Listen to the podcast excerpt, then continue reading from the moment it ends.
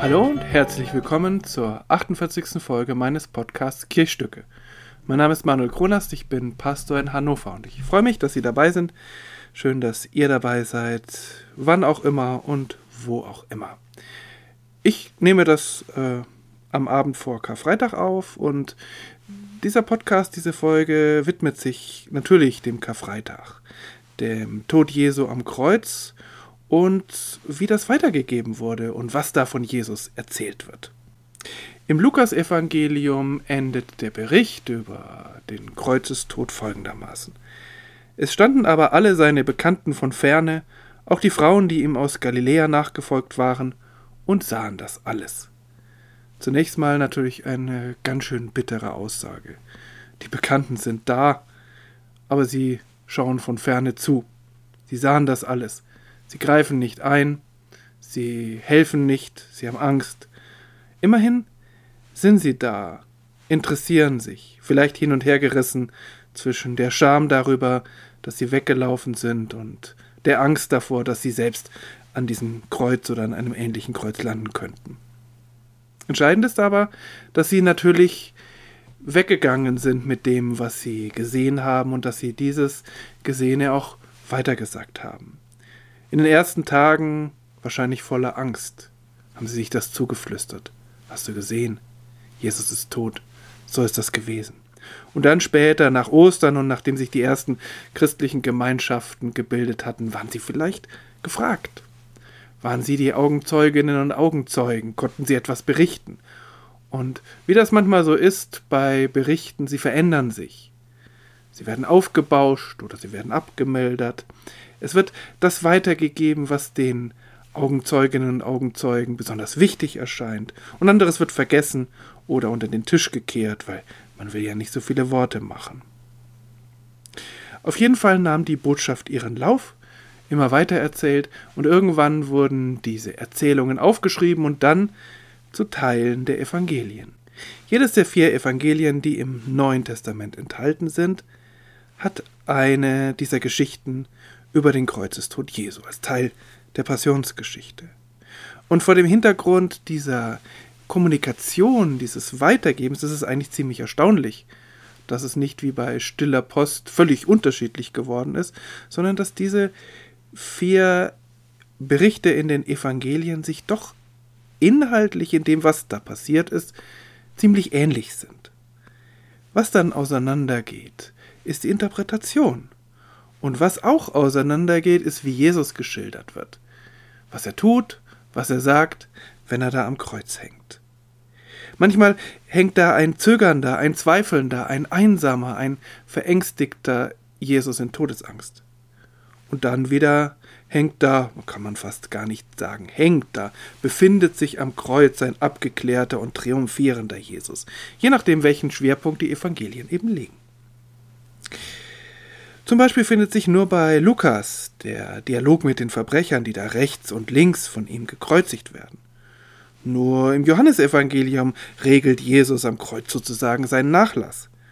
Und die Dinge, die er am Kreuz sagt, die sind auch ganz unterschiedlich. Es ist gar nicht so viel, aber sie sind natürlich weitergegeben worden und hatten dann große Bedeutung im Verlauf der Kirchengeschichte. Von Anfang an hat man festgestellt, dass in den Evangelien sieben Aussagen Jesu enthalten sind.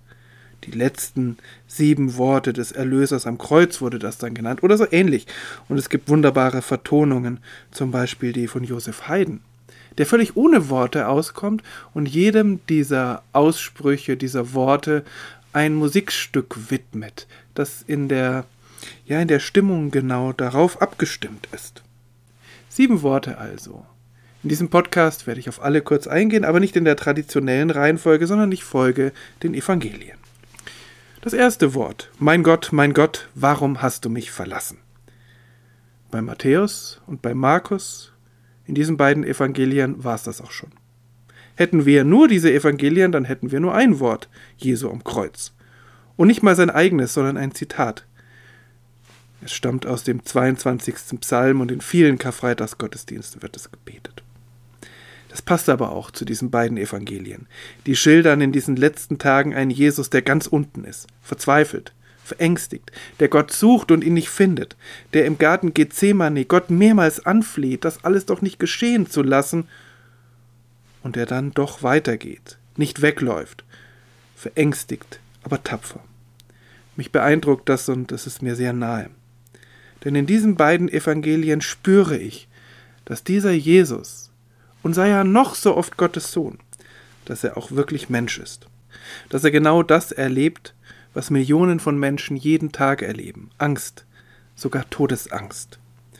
Dass er darin den Opfern des Ukraine-Krieges sehr nahe ist.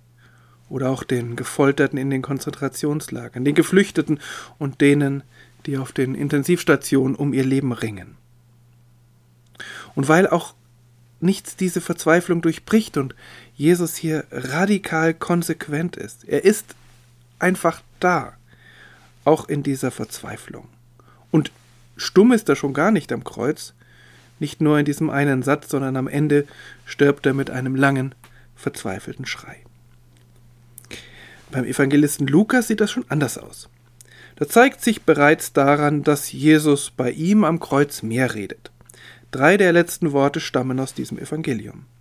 Jesus nimmt hier viel deutlicher wahr, was um ihn herum passiert, und er agiert auch. Vater, vergib ihnen, denn sie wissen nicht, was sie tun. Bei diesem Wort stelle ich mir einen Jesus vor, der vom Kreuz aus über die versammelte Menge schaut, wer da so zusammengekommen ist. Er hat die römischen Soldaten im Blick, ebenso wie die hohen Priester. Seine Jüngerinnen und Jünger hat er nicht im Blick, die sind weggelaufen. Ganz am Rande stehen einige, die anderen haben sich verkrochen. Und dann ist da natürlich die sensationslüsterne Menschenmenge, die nichts Besseres zu tun hat, als Verurteilten beim Sterben zuzusehen. Ihnen allen widmet er diesen Satz, vielleicht mit einem Seufzer gesprochen. Vater, vergib ihnen, denn sie wissen nicht, was sie tun. Aber ganz ehrlich, spricht so einer, der am Kreuz mit dem Tod ringt? Ja, vielleicht. Aber es ist doch auch sehr abgeklärt. Eine zweite Szene. Links und rechts neben Jesus hängen zwei weitere Männer an ihren Kreuzen. Zwei Verbrecher. Das wird eigens betont. Der eine von ihnen verhöhnt Jesus, der andere weist ihn zurecht. Und dieser Mann, die kirchliche Tradition gibt ihm später den Namen Dismas, er wird heute noch als Heiliger verehrt. Wahrscheinlich auch deshalb, weil Jesus ihm von seinem Kreuz aus zuruft, Wahrlich, ich sage dir, heute wirst du mit mir im Paradies sein. Auch hier abgeklärt, wie ich es mir fast gar nicht vorstellen kann, dort am Kreuz.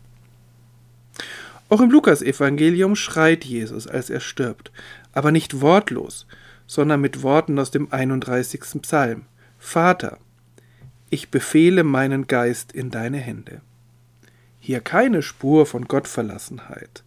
Gott, äh, Jesus weiß genau, dass Gott da ist, sondern ein Satz, der den Tod zwar anerkennt und ihn kommen sieht, aber ihn vertrauensvoll annimmt. Er könnte auch am Ende eines langen Lebens auf dem Totenbett gesprochen werden. Aber natürlich auch bei einem qualvollen Tod, wenn das Gottvertrauen noch ausreicht. Der Jesus bei Lukas geht den Weg nicht ganz so radikal bis ans Ende wie der bei Markus oder Matthäus. Er stirbt, wahrscheinlich auch schmerzhaft, aber er behält das Vertrauen bis zuletzt und er weiß, dass Gott mit dabei ist. Johannes entfernt sich noch mehr von dem leidenden Menschen Jesus.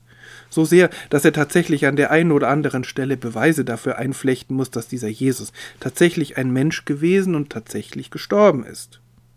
Nicht einfach ein Gott, der mal kurz am Kreuz vorbeigeschaut hat und sich dann wieder davon gemacht hat, natürlich ohne Leid und ohne Schmerz. Aber kurz vor seinem Tod spricht Jesus im Johannesevangelium in einer seitenlangen Rede von seinem eigenen Tod als Verherrlichung. Und als er am Kreuz hängt, versorgt er erstmal die Menschen, die ihm wichtig sind. Das Evangelium erzählt, dass Maria, die Mutter Jesu, nicht geflohen ist, sondern direkt unter dem Kreuz steht. Also ganz anders als bei, den, bei, bei Lukas zum Beispiel. Und bei ihr steht sein Lieblingsjünger, der nur in diesem Evangelium auftaucht, aber dort eben keinen Namen trägt. Also diese beiden, diese Frau, dieser Mann, sind da ganz nahe bei Jesus und Jesus spricht zu ihnen. Er klagt ihnen aber nicht sein Leid, sondern Jesus sagt zu Maria, Frau, das ist dein Sohn. Und zu dem Jünger, siehe, das ist deine Mutter. Offensichtlich will Jesus in dieser Szene, dass seine Mutter nach seinem Tod weiter finanziell abgesichert ist.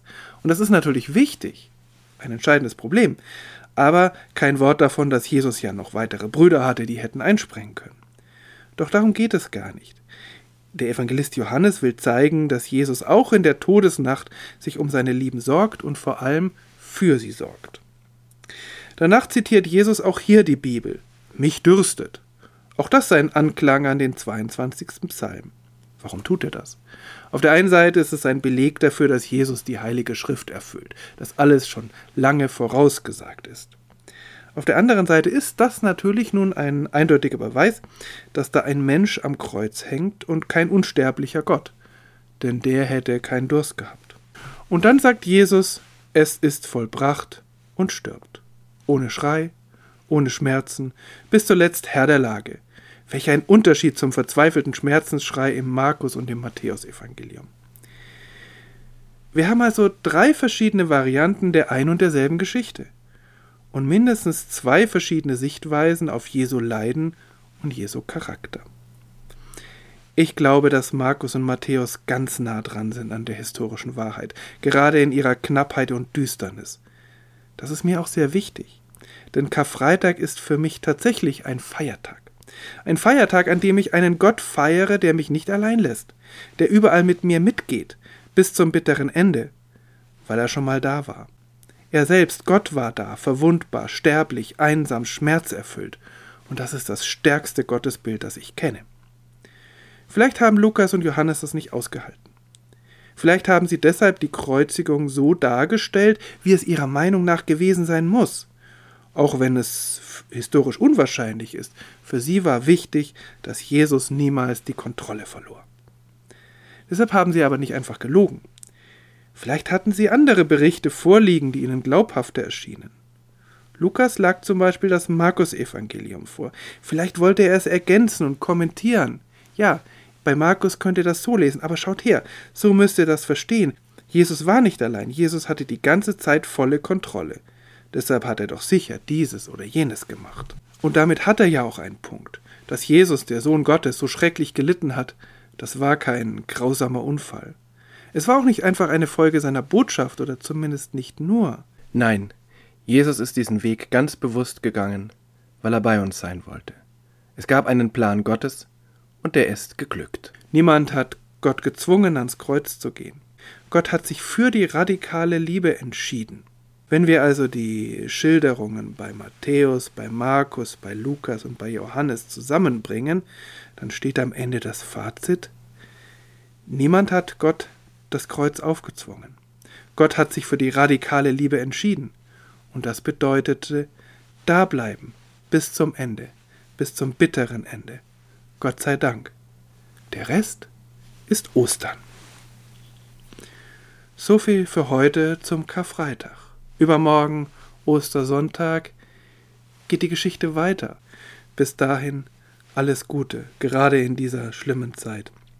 Bleiben Sie, bleibt behütet und gesegnet.